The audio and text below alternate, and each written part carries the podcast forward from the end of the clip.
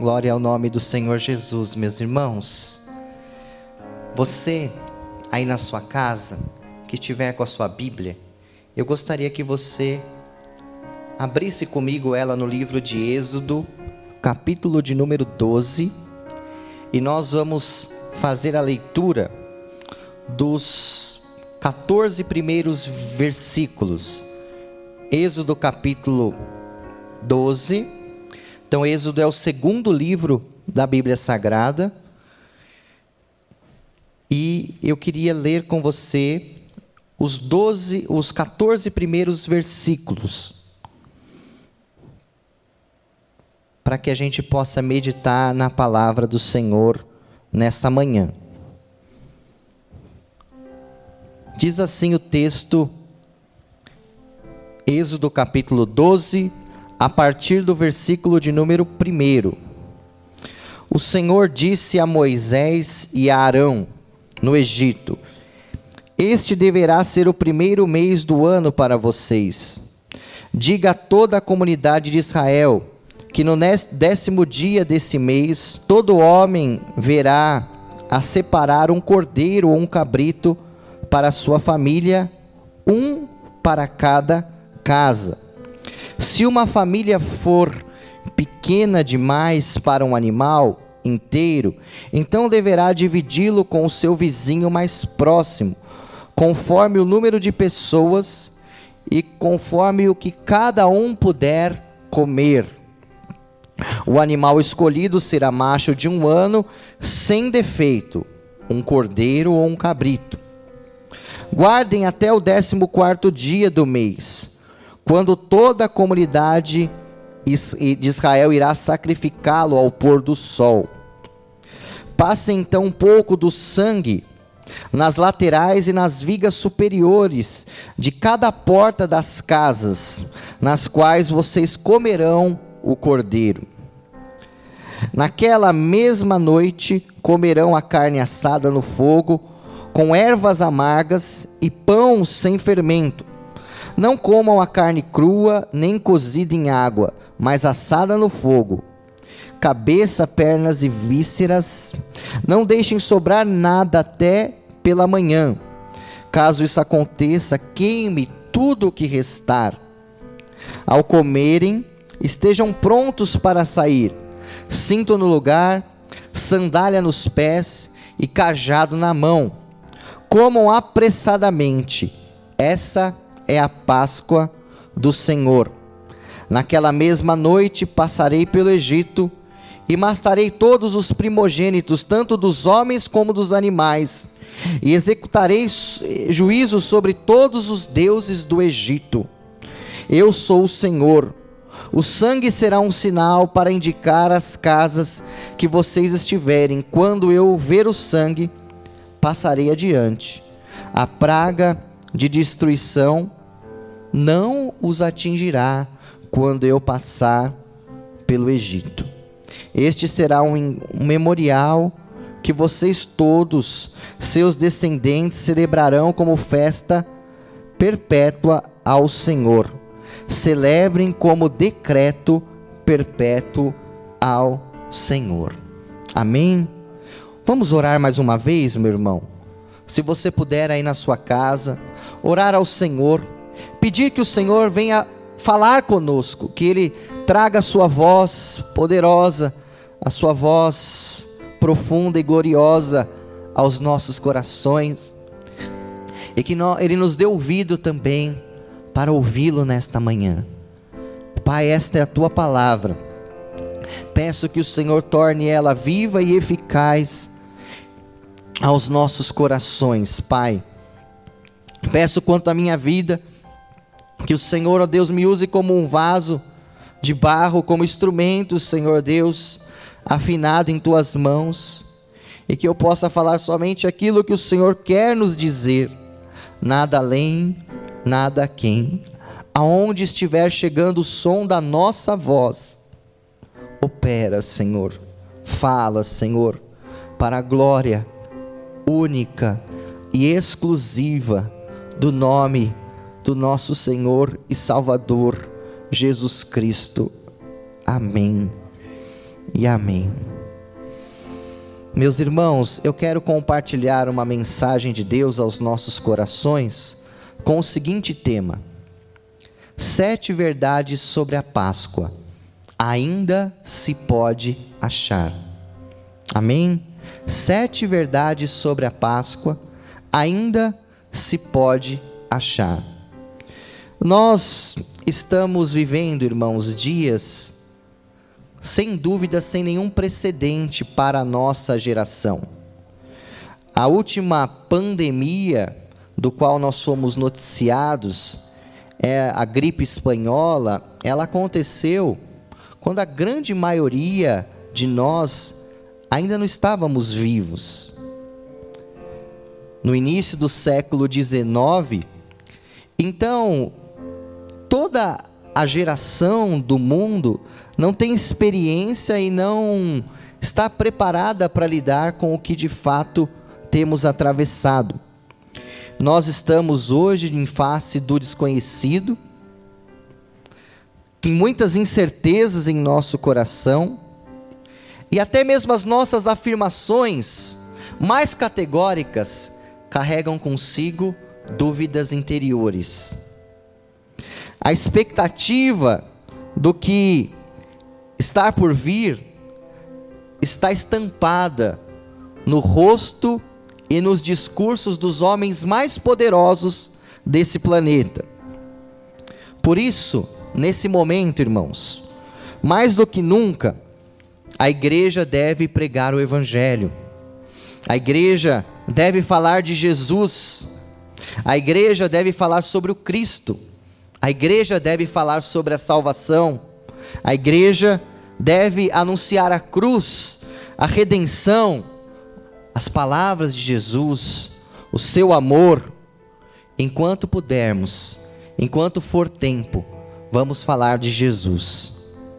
E hoje, irmãos, com o fim de tornar essa mensagem um pouco mais didática, principalmente para você que nos assiste aí na sua casa, eu dividi ela em sete tópicos para que a gente possa meditar em cima desse texto. Mas antes de nós entrarmos de fato na meditação dessas verdades, eu gostaria de contextualizar um pouco com vocês o texto que nós lemos. Eu acredito que a grande maioria que nos assiste hoje já conhece, já estudou, já leu e sabe um pouco sobre a Páscoa, mas talvez tenha alguém que está nos assistindo pela primeira vez, a convite de alguém, nunca tenha tido contato com esse texto bíblico. Então, para que a gente possa situá-lo, eu quero bem rapidamente, em pouquíssimos minutos, expressar, contextualizar ele para nós. Esse texto acontece na libertação do povo de Israel do cativeiro do Egito. Israel, o povo escolhido de Deus, ficou durante 400 anos escravizado sobre a tutela sobre o tacão do Egito. E durante esses 400 anos, esse povo se multiplicou, mas cresceu debaixo de uma escravidão. Para quem conhece o contexto bíblico, sabe que eles chegaram até Israel através de uma ao Egito, desculpa, através de uma grande fome que houve naquela terra. E como houve aquela grande fome, Deus preparou José para ser ali o primeiro ministro do Egito e abrigou o povo de Israel ali como uma forma de salvação daquela fome no Egito. O que aconteceu é que José morreu, o faraó também que o conhecia e o protegia morreu, e o povo de Israel começou a se multiplicar na terra do Egito. E o faraó que sucedeu e que não conhecia José, olhou para aquele povo e se sentiu ameaçado e também viu nele uma oportunidade. E então o, os escravizou. E durante 400 anos aquele povo ficou escravo no Egito. Deus então levanta um libertador, e esse libertador foi Moisés, e Moisés, usado por Deus, ele liberta o povo ali do cativeiro do Egito. Deus envia através de Moisés nove pragas terríveis, mas anuncia uma que seria pior do que todas as outras nove: a praga da morte dos primogênitos. E Deus fala com o seu povo, dando para eles um cerimonial, para que eles fossem livres daquela praga, a praga dos primogênitos. E nesse cerimonial, eles deveriam então reunir a sua família, comer os pães sem fermentos, prontos para estarem viajando, indo embora daquela, daquela localidade mas deveriam tomar o sangue daquele cordeiro do qual eles iriam sacrificar e preparar para se alimentarem, pegar o sangue e colocar na, nos umbrais, nas portas das suas casas, porque quando o anjo da morte visitasse o Egito, para ferir com morte todos os primogênitos, aonde tivesse a marca do sangue, o anjo não é, traria morte.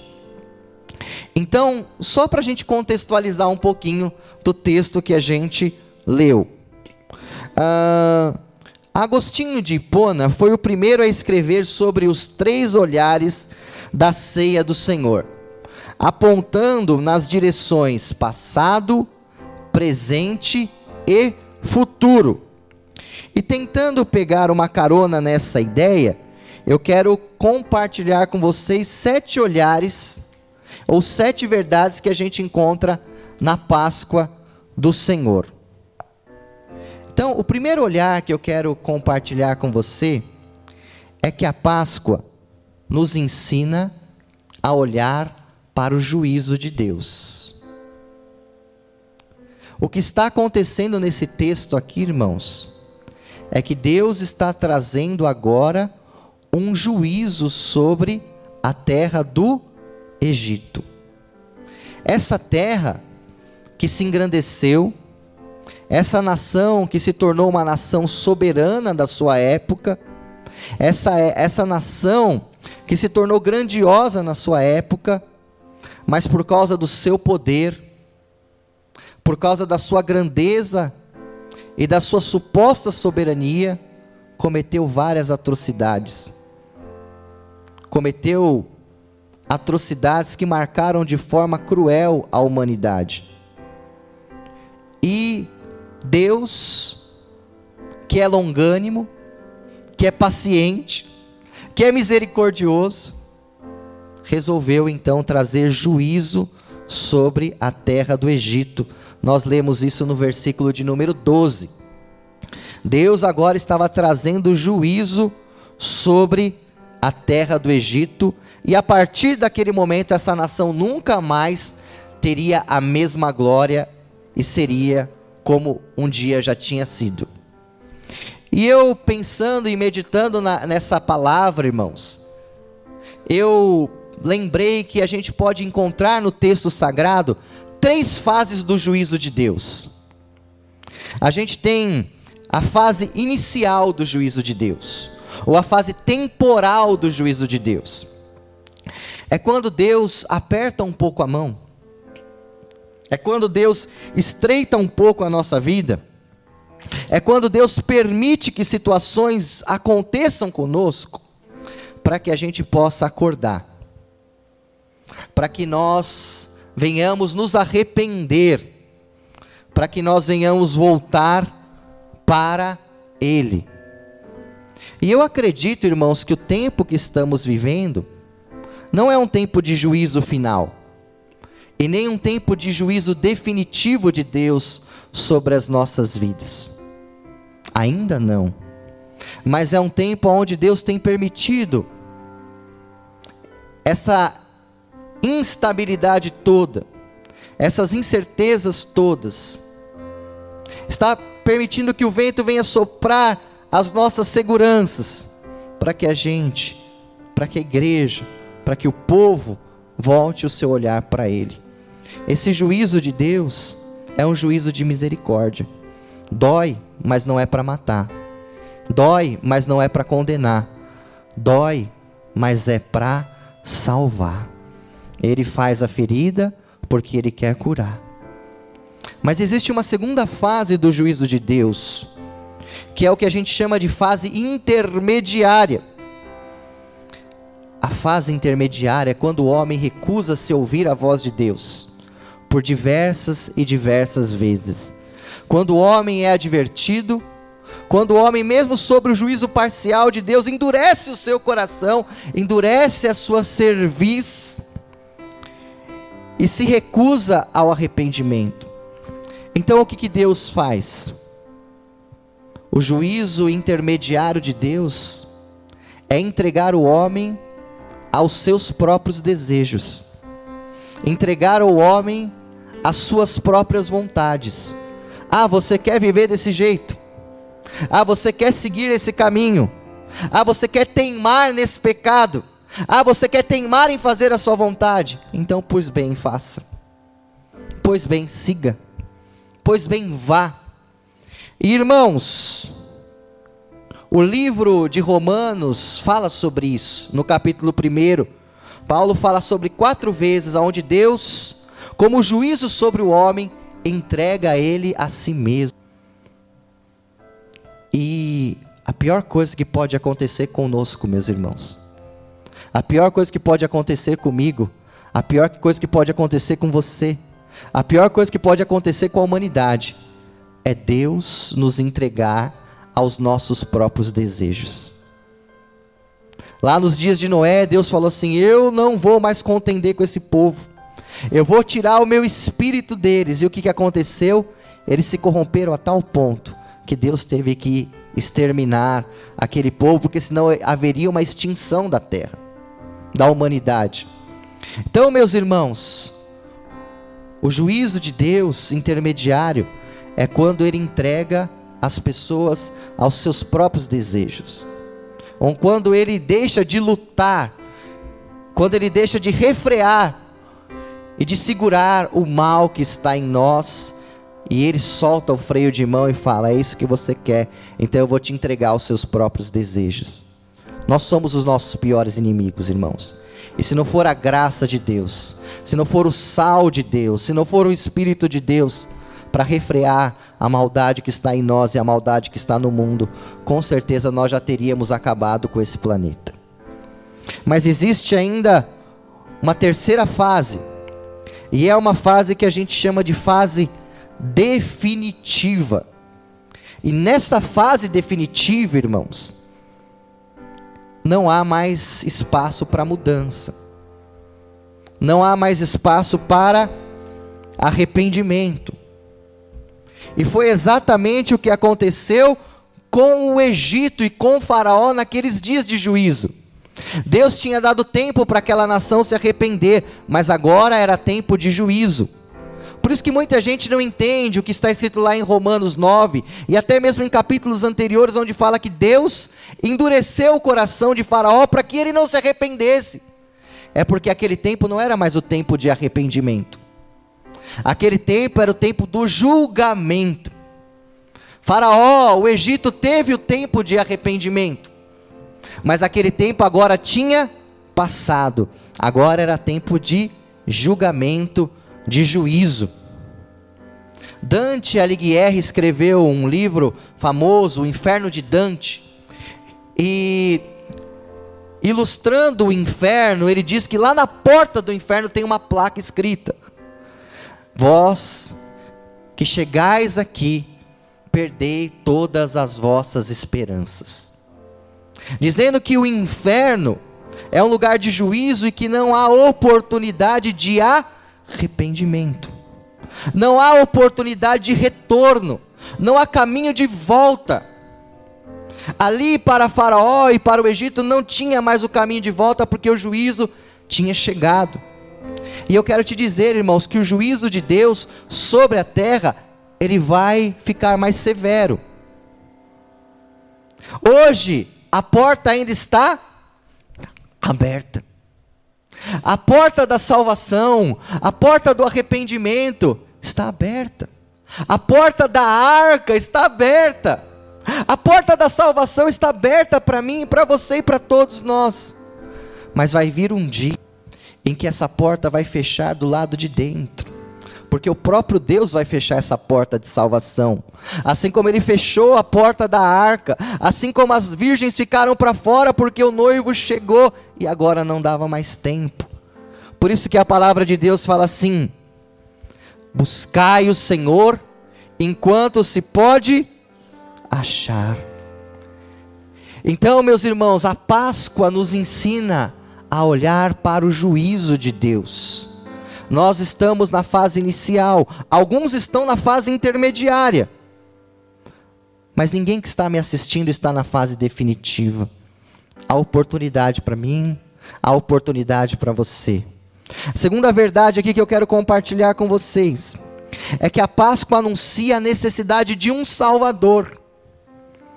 A Páscoa mostra a incapacidade de salvarmos a nós mesmos. Nenhum hebreu foi salvo da morte por si mesmo. Nenhum hebreu conseguiu salvar a si mesmo, a não ser pela morte do cordeiro. Foi o sangue do cordeiro aplicado na porta das famílias que trouxe salvação para aquelas casas. Eles não foram salvos porque eram hebreus. Não, eram, não foram salvos porque eram bonzinhos. Não, é, não foram salvos porque não tinham pecado.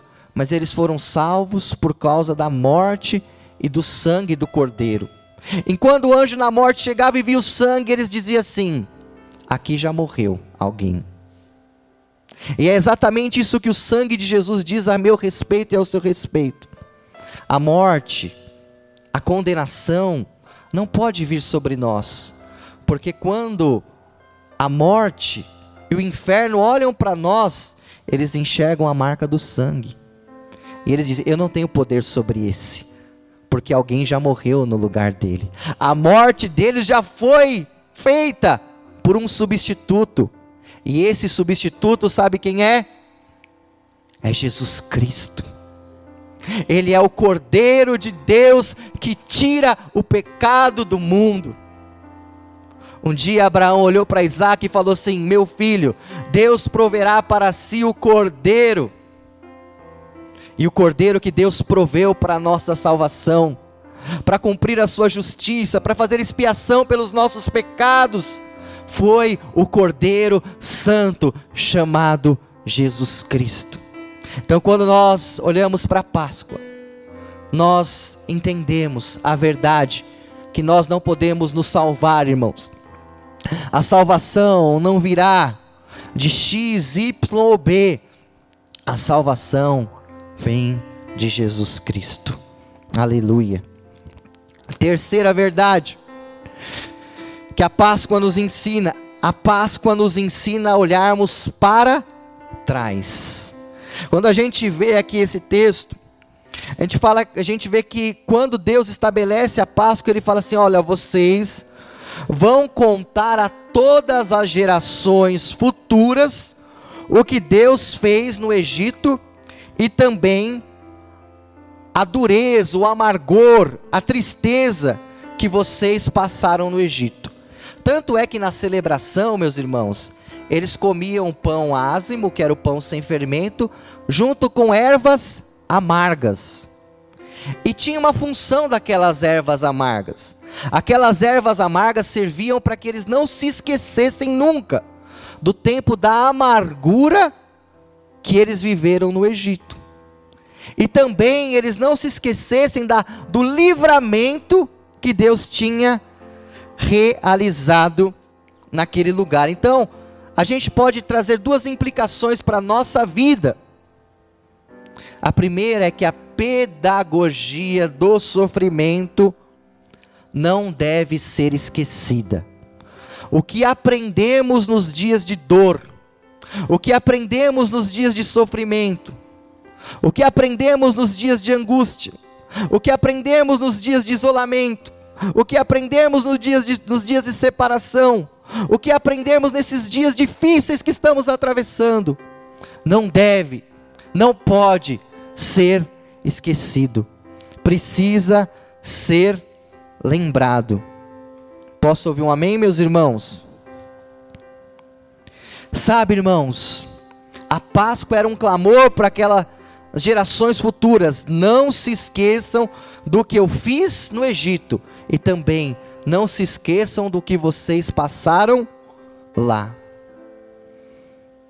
Meus irmãos, nós estamos sofrendo, ainda que seja o princípio das dores, é muito difícil estarmos privados da companhia daqueles que amamos, estarmos privados de desenvolver as nossas vidas normalmente, trabalharmos, trazermos a, a nossa a dignidade. Como é difícil, irmãos, chegar aqui nessa igreja, graças a Deus que tem alguns irmãos preciosos, hum, mas a gente traz a memória, porque na ceia a gente sempre está aqui com a igreja lotada, nos outros cultos o pessoal falta, mas na ceia geralmente está todo mundo aqui, e corta o nosso coração, irmãos, está fazendo a ceia aqui com a igreja vazia, sem o povo para poder abraçar e celebrar o Senhor, mas todos nós estamos sofrendo, mas não importa. O, impo o importante é o que nós estamos aprendendo com esse sofrimento. O que eu tenho aprendido com isso? O que você tem aprendido com isso? Os irmãos que estão aqui sabem que todas as vezes que eu venho no culto, eu oro agradecendo por essa porta aberta. E eu tenho certeza que você, quando voltar a congregar aqui, quando voltar a poder estar na igreja, vai voltar agradecendo por essa porta aberta. Vai voltar agradecendo pelo e tendo talvez outro significado do valor da nossa comunhão, da nossa união, do nosso cultuarmos juntos. Nós não podemos nos esquecer das ervas amargas que estamos nos alimentando hoje. Eu acho lindo, irmãos, porque algumas pessoas, quando vivem um milagre, ou são livres de alguma questão, elas fazem questão de fazer um culto de ação de graças. Elas fazem questão de lembrar aquilo continuadamente, para que elas não se esqueçam do que Deus fez. Eu tenho um voto com Deus, e aonde o Senhor me leva pela primeira vez, eu sempre conto do milagre do Noa. Para quê, irmãos? Para dar glória para Deus e para que eu nunca me esqueça. Nunca me esqueça desse milagre glorioso que o Senhor fez na minha vida.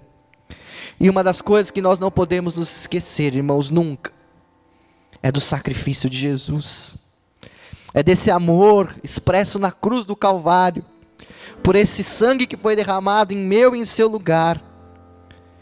Não podemos esquecer as lições que estão sendo aprendidas nesse momento. Quarta verdade, irmãos. A Páscoa nos ensina a olhar para dentro. No período da Páscoa, Deus mandou que eles tirassem de dentro de casa o fermento. Durante seis, sete dias eles tinham que comer o pão sem fermentar. E o, o, fermento na Bíblia, não que fermento é pecado, tá bom, irmãos? Fermento não é pecado, fermento, né, ajuda bastante quem quem trabalha com culinária, quem cozinha, quem faz bolo, quem faz massa, não é pecado. Mas ele é um tipo, um símbolo do pecado no texto sagrado. O próprio apóstolo Paulo fala que um pouco de, de fermento leveda toda a massa. Então o fermento ele é um tipo do pecado. E durante a celebração da Páscoa, cada israelita tinha que tirar o fermento da sua casa. Então era um tempo para que eles fizessem um autoexame, para que eles olhassem para dentro de si e contemplassem aquilo que estava contaminado pelo fermento do pecado. E a ceia do Senhor é um autoexame, é um olhar para dentro. O apóstolo Paulo, escrevendo na igreja de Corinto, fala assim: examine-se, pois, o homem a si mesmo, e assim coma do pão e beba do cálice. Então a ceia é um momento de olharmos para dentro e ver que fermento tem levedado o nosso coração, que, que fermento tem levedado as nossas emoções um pouco de fermento, irmãos, de mágoa, vai gerar um pão magoado. Um pouco de fermento de ira vai gerar um pão irado. Um pouco de fermento da rebeldia vai gerar um pão rebelde. Sabe por quê, irmãos? O pecado é como um vírus. Ele é, pode ser pequeno, ele pode ser microscópico, mas ele cresce. E ele contamina tudo. Posso ouvir um amém, meus irmãos? Se nós não confessarmos os nossos pecados, se nós não expormos os nossos fermentos, ele vai corrompendo tudo. E esse é pior do que o coronavírus.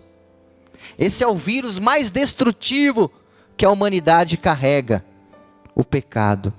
Por isso que a ceia diz: examine-se ao homem a si mesmo. Olhe para mim aqui. Examine-se o homem a si mesmo significa que o pecado é pessoal. Jeremias 18: A alma que pecar, essa morrerá. Romanos 3:23 Todos pecaram e destituídos estão da glória de Deus.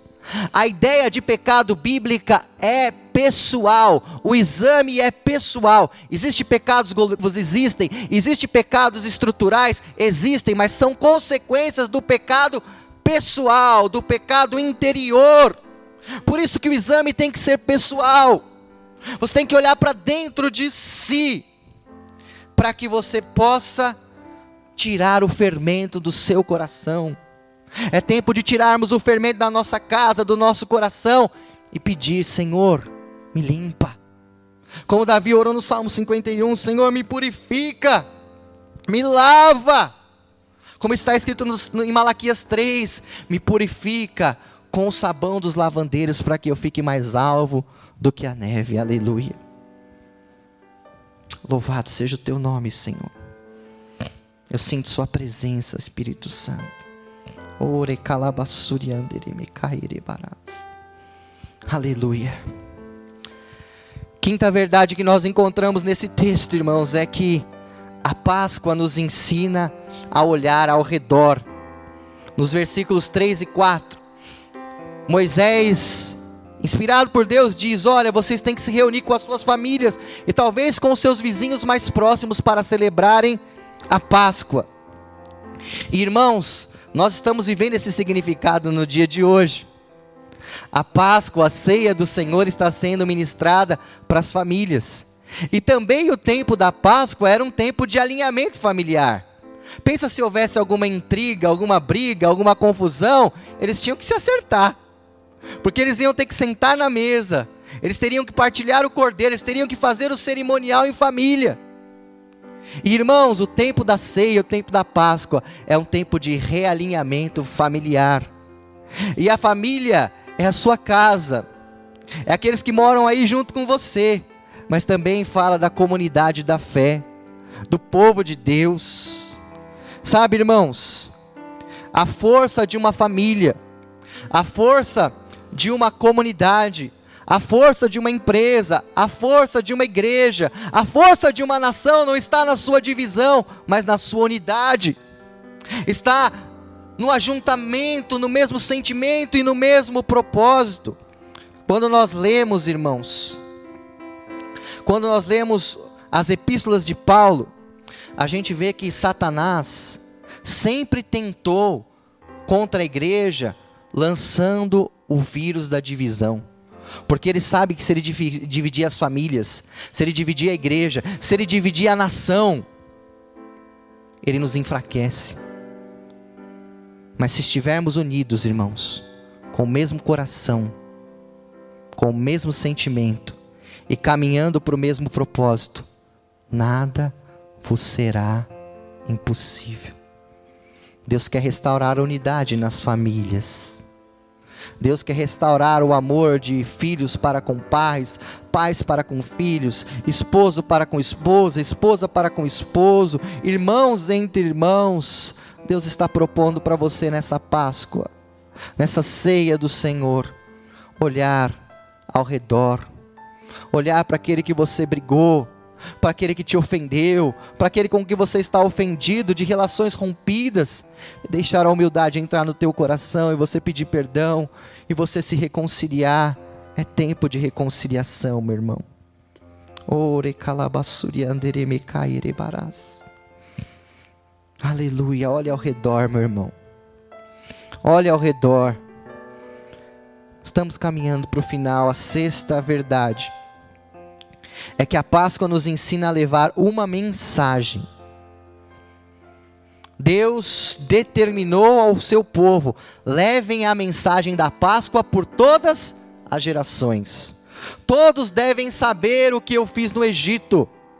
Todos devem saber quem sou eu. E essa madrugada eu estava meditando, irmão, sobre o privilégio e a responsabilidade que temos. O privilégio é porque a mensagem do Evangelho só pode ser pregada pela igreja. O privilégio de pregar o Evangelho, a mensagem de salvação, a mensagem de arrependimento, a mensagem da volta de Jesus é da igreja. Nenhuma outra instituição na terra tem esse privilégio. O Evangelho não vai ser pregado pelos ímpios. O Evangelho não pode ser pregado nem pelos anjos. Veja que quando um anjo chegou na, na casa de Cornélio, ele foi até a casa de Pedro e falou: Pedro, vai até a casa de Cornélio e pregue. O anjo não foi e pregou na casa de Cornélio, porque aos anjos não foi dado o privilégio de pregar o Evangelho, mas a nós. É nosso esse privilégio de levar a mensagem de que Jesus salva, que Jesus cura, que Jesus liberta. Sabe, irmãos, é um privilégio, mas também uma responsabilidade. Paulo dizia assim: ai de mim, se não pregar o Evangelho. Só que eu percebo, irmãos, que o diabo tenta nos distrair. Nós temos esse privilégio e essa responsabilidade e ao invés de abrirmos a nossa boca para falar sobre Jesus, sobre o seu sacrifício, sobre a sua justificação, sobre a sua redenção, sobre a sua volta, sobre o perdão de pecados, sobre a ressurreição, sobre o novo céus e nova terra, sobre o corpo glorificado, sobre como ele tratou o órfão, a viúva, como ele tratou as pessoas excluídas. Em vez de nós falarmos do amor de Jesus, nós queremos abrir a nossa boca para entrar em discussões políticas, em debates ideológicos, e estamos perdendo o privilégio de falar daquilo que Deus nos deu autoridade para falar. Quanto pastor perdendo tempo, quando pastor perdendo a sua influência para falar de coisa que você não foi chamado para falar. Tem gente mais competente do que você para fazer isso. Deus nos chamou para pregar o evangelho. Sabe, irmãos, eu tenho opinião também. Também tenho ideias, mas quando eu abro a minha boca, não é para falar a minha opinião, não é para falar o que eu penso, mas eu não vou gastar o meu tempo, eu vou gastar o meu tempo pregando o Evangelho, falando de Jesus falando de pra coisas que para algumas pessoas são irrelevantes e parece alienação, mas para nós que cremos é o poder de Deus, porque o evangelho é o poder de Deus para a salvação do grego, do judeu, do pobre, do rico, do esquerdista, do direita, daquele que está em qualquer lugar do mundo. O evangelho é o poder de Deus para a salvação. Ideologias políticas não salva ninguém, não transforma a vida de ninguém. Quem transforma é o poder de Jesus Cristo. Vamos gastar o nosso tempo anunciando uma mensagem, a mensagem da cruz, a mensagem do arrependimento, a mensagem do sacrifício de Jesus, a mensagem que Jesus está voltando. Aleluia. Vamos abandonar, irmãos, as vãs filosofias, o evangelho coaching, o evangelho de autoajuda que para essa época não serve para nada. Todo mundo sumiu agora. Mas o verdadeiro Evangelho nos ensina a lidar com os dias difíceis, aleluia. Sétimo e última verdade: a Páscoa nos ensina a olhar para o futuro com esperança.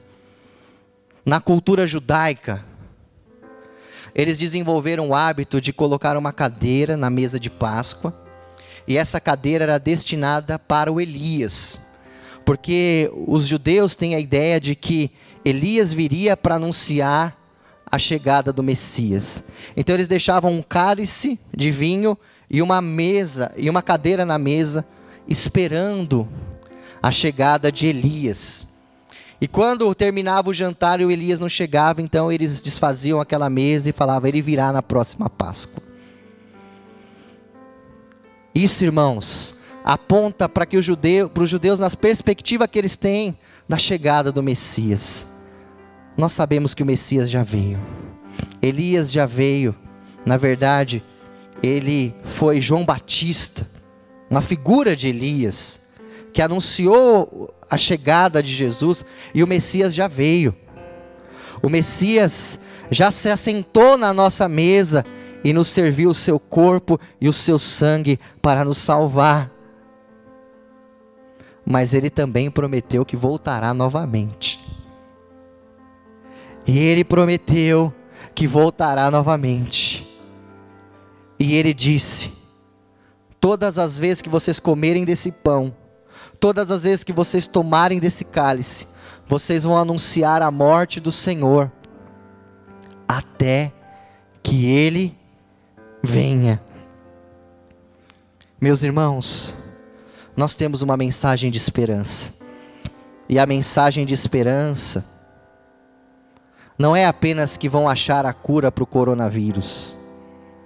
A mensagem de esperança não é que nós vamos sair do isolamento e vamos voltar para o nosso cotidiano.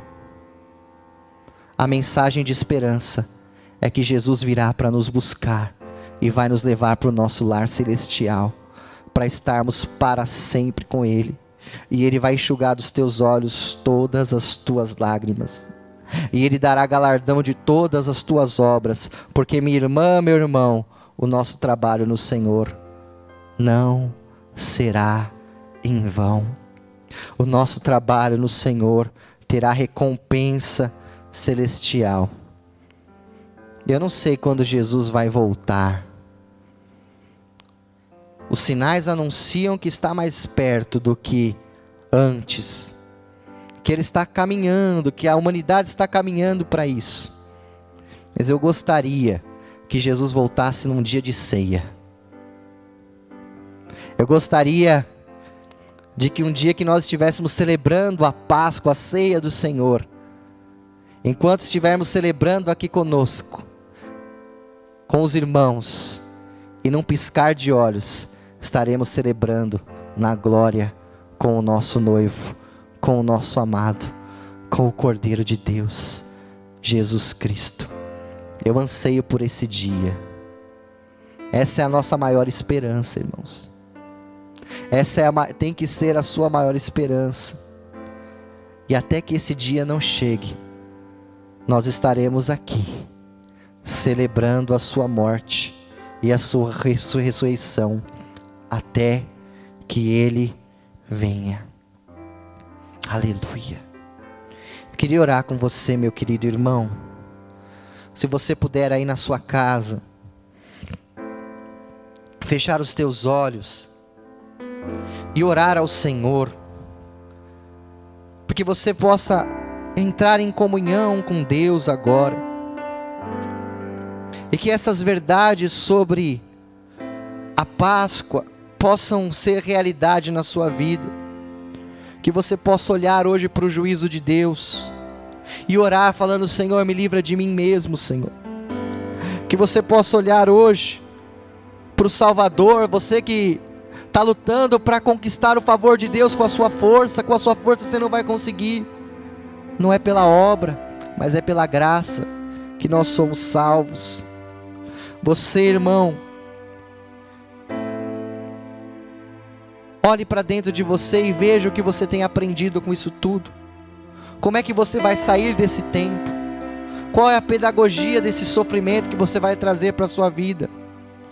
Olhe para dentro de você e tire o pão, o pão da prostituição, o pão da lascívia, o pão da divisão, o fermento que rouba a sua comunhão com Deus.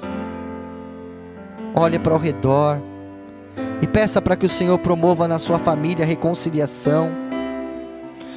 Peça para que o Senhor te faça um pregador da mensagem dele nesse tempo. E que o Senhor alimente o nosso coração com esperança do amanhã, porque Ele vive e nós podemos crer no amanhã. Senhor, nós queremos, ó Pai, nessa hora, adorar o Teu santo nome, Jesus, e olhar para as verdades da Páscoa, Senhor Deus, ó Pai, com temor. E eu peço ao Senhor que o Senhor não entregue-nos, ó Pai, as nossas próprias sortes, Pai que o Senhor não nos entregue ao fruto das nossas próprias escolhas, meu Deus. Que o Senhor não nos entregue as nossas próprias paixões e as nossas próprias deformações. Mas como sal, Senhor Deus, que Senhor Deus impede a corrupção, o Senhor venha colocar um freio na maldade, Senhor. Que o teu Espírito Santo continue nos convencendo. Que o teu Espírito Santo não desista de nós, meu Pai que o Senhor não desista de nós, ó Pai, mas que o Senhor, ó Pai, nos leve ao arrependimento, antes que seja tarde, Pai, antes que o juízo do Senhor venha sobre a terra, onde venha sobre nós, Pai. Eu te peço, Senhor, ajude a olhar, ó Pai, para a cruz e encontrar nela, Senhor, a salvação, o perdão dos nossos pecados. Nos ensina a olhar, ó Deus, para dentro de nós, ó Pai, e nos arrependermos nesse tempo. Não nos deixe esquecer, ó Pai. E não nos deixe, Senhor Deus, ó Pai, pisar, ó Deus, nas lições que o Senhor está nos ensinando nesse tempo de distanciamento e de sofrimento, Pai. Que essas lições sejam de fato aprendidas, ó Pai. E que nós possamos, ó Pai, caminhar, ó Deus, rumo à tua vontade Põe esperança nesse coração, meu querido Deus. Põe esperança nessa alma, Senhor. Em nome de Jesus. Em nome de Jesus. Eu peço, Espírito Santo, que o Senhor visite cada lar agora com a tua presença.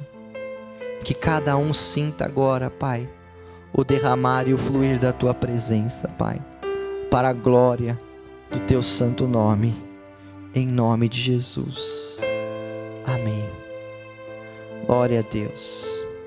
Aleluia. Se você puder, irmão, na sua casa aí, glorificar o Senhor, dar um glória a Deus, dizer uma palavra de, de adoração ao Senhor. Kalamassuri andereme kaierebarás. Rimi andereme kaierebaralabassuri andereme kaierebarás. Santo, santo, santo é o Senhor Tu és maravilhoso, tu és digno, tu és bendito, Senhor. E nós te adoramos, nós engrandecemos o teu santo nome, Senhor. Aleluia, aleluia, aleluia, Jesus. Glória a Deus.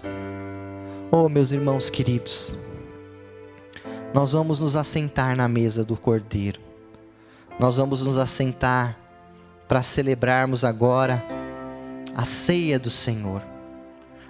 Páscoa cristã celebra o sacrifício de Jesus, aquele que não tinha pecado e que derramou o seu sangue para nos livrar da morte. E eu queria que você se reunisse aí com a sua família, nós vamos orar, consagrando ou apresentando, melhor dizendo, ao Senhor esses elementos você que preparou aí na sua casa com muito carinho a ceia do Senhor. Que a presença de Deus visite você nesse momento. Visite toda a sua família. Que esse dia, como aquela Páscoa no Egito, fique marcado na história da sua casa. Que esse dia fique marcado na história da sua família para sempre. E que para gerações que vão chegar, isso possa ser um memorial de fidelidade, de temor, e de obediência ao Senhor. Louvado seja Deus. Nós vamos apresentar ao Senhor aí, você se prepare. E depois nós vamos cantar um louvor a Deus. E depois nós vamos participar da ceia do Senhor todos juntos. Amém? Então, nós vamos orar agora, apresentando o pão e também o cálice ao Senhor, como memória do sacrifício de Jesus. Pai, obrigado porque o Cordeiro morreu em nosso lugar. O Senhor morreu para que nós tivéssemos vida, Senhor, e vida eterna, vida em abundância. Senhor. O seu corpo levou sobre si o nosso castigo, Senhor. E o castigo que nos traz a paz estava sobre o teu filho, Senhor. E pelas machucaduras dele nós somos sarados, Pai. Eu te peço, Senhor Deus, abençoa, Pai, cada irmão e cada irmã que está ali unidos, Senhor Deus, agora em torno da sua mesa, em torno da sua família, fazendo memória do sacrifício eterno de Jesus Cristo, Pai. Torna vivo e eficaz, ó Pai, o sacrifício, Senhor, e nos livra da praga do Egito, Senhor. Nos livra da praga, Senhor Deus, ó Pai, que ronda, Senhor Deus, ó Pai, para este mundo, Senhor. Aplica o teu sangue sobre nós, Pai, e nos guarda sobre a tua proteção, Pai é o que eu te peço, Senhor Deus, e te agradeço. E oro em nome do Senhor Jesus. Amém e amém.